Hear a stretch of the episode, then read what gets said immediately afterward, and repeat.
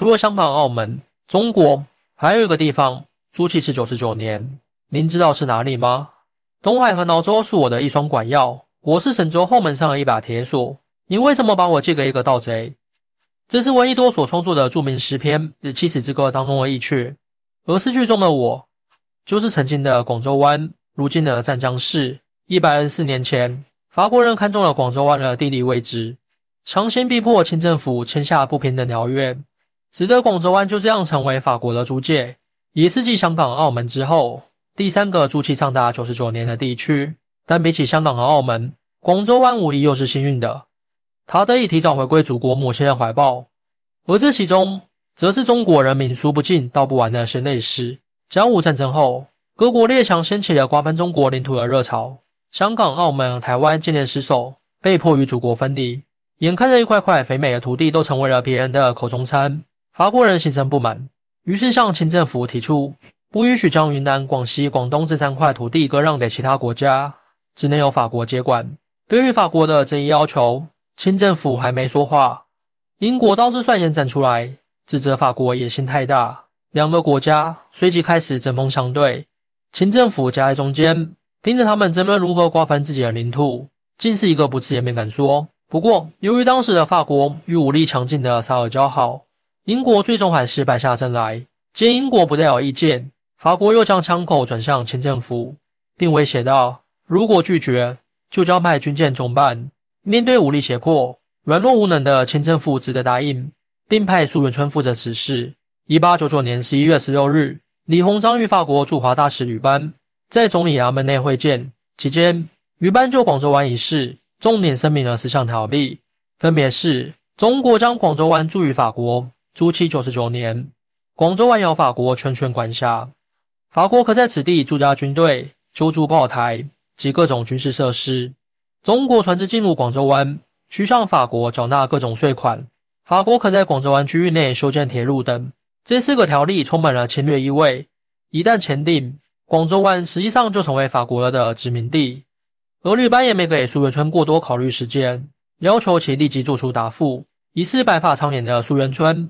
在内心数番挣扎过后，最终还是签署了这份广州湾租界条约。不过，清政府虽同意租让广州湾，但百姓们却不同意。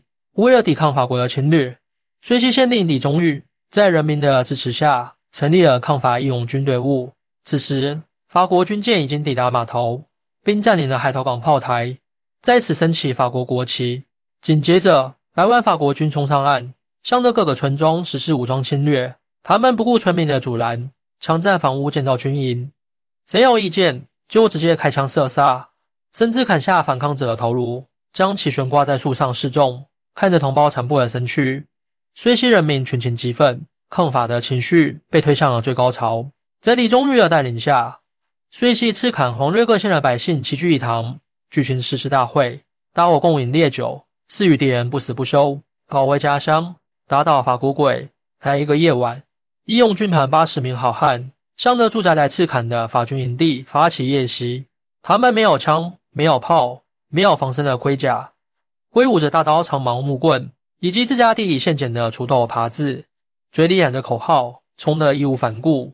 义勇军团的抗法斗争持续了将近一年的时间。在没有政府厉兵役卒的援助下，广州湾数十个村子的百姓们团结一致，造成敌军死伤上百人。令人愤怒的是。软弱无良的清政府没勇气对抗法国人，却仍将枪口瞄向他的子民。在法军和清政府的联合镇压下，抗法斗争最终宣告失败。但遂西人民不屈的意志同样震撼了敌人。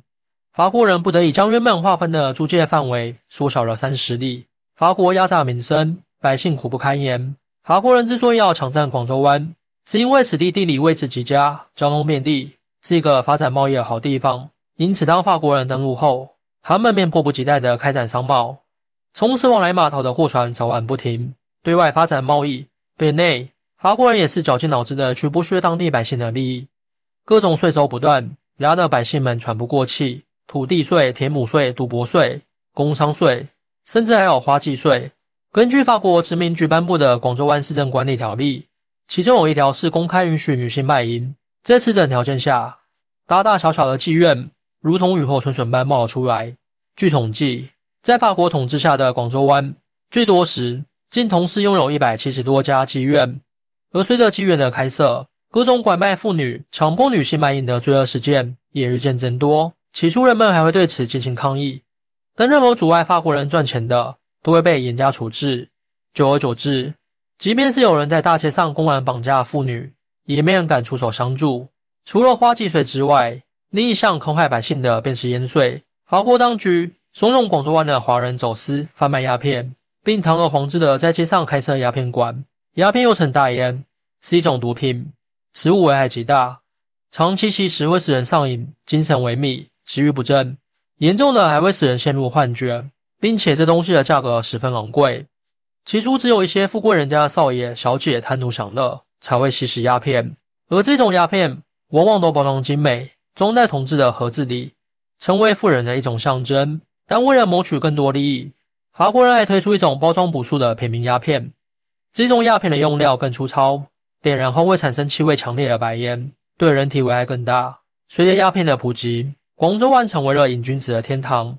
走在街上，随处可见一些蓬头垢面、衣衫不整的人群。他们个个眼神涣散，身材消瘦，眼窝和脸颊有着深深的凹陷，远远看上去就像一副枯骨。有的大喊大叫，有的低声喃喃。仔细听去，说的都是“我要大烟，我要大烟”。就这样，在法国的统治下，广州湾看起来高楼林立、灯红酒绿。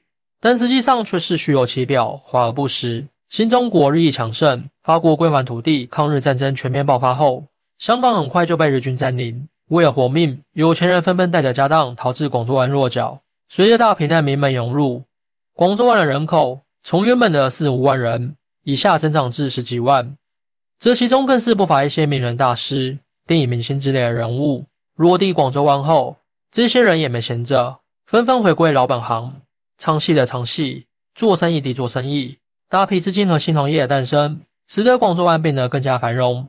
法国当局对此自然是喜闻乐见。此时的广州湾已经成为了中国唯一一个出海口，国外送来的抗日救援物资也都由此送入国内。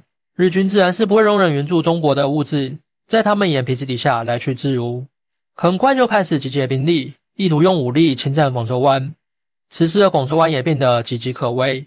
一九四三年，国民政府突然宣布对英法等帝国宣战，要求收回中国在外的租界，并废除外国对租界地区的治理权。而此时的英国和法国早已深陷二战的纷争中，自顾不暇，根本没有精力再去管中国的这些租界。蒋介石的军队已是蠢蠢欲动。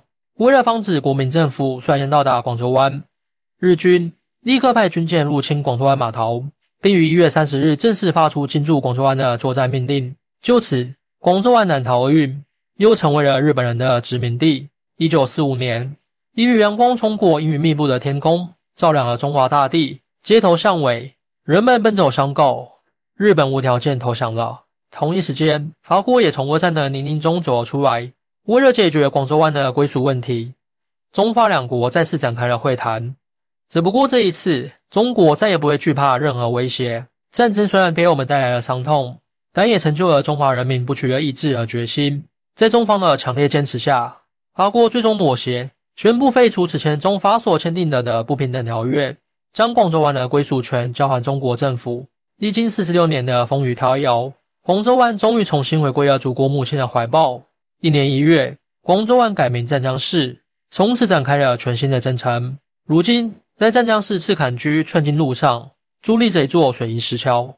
它的名字叫做寸金桥，在寸金桥的东面就是曾经的法国租界。当年正是因为遂溪人民和义勇军的顽强抵抗，法国人才不得不将租界范围推至寸金桥后。自此，寸金桥就成为了人们纪念这段历史的重要地标。著名诗人郭沫若更是在游览湛江市时有感而发，做出了“千家炮火千家血，一寸河山一寸金”这样的名句。一九九七年，五星红旗在香港冉冉升起。二年后，嘹亮的义勇军进行曲响彻澳门街头。随着国家日渐昌盛，曾经失落的领土都悉数回归。尽管台湾人和我们隔海相望，但相信总有一天，宝岛和大陆会重新相连。中国的领土不容我失。欢迎大家一起来讨论。您的支持是我更新的动力。更多精彩内容，请关注半点听书。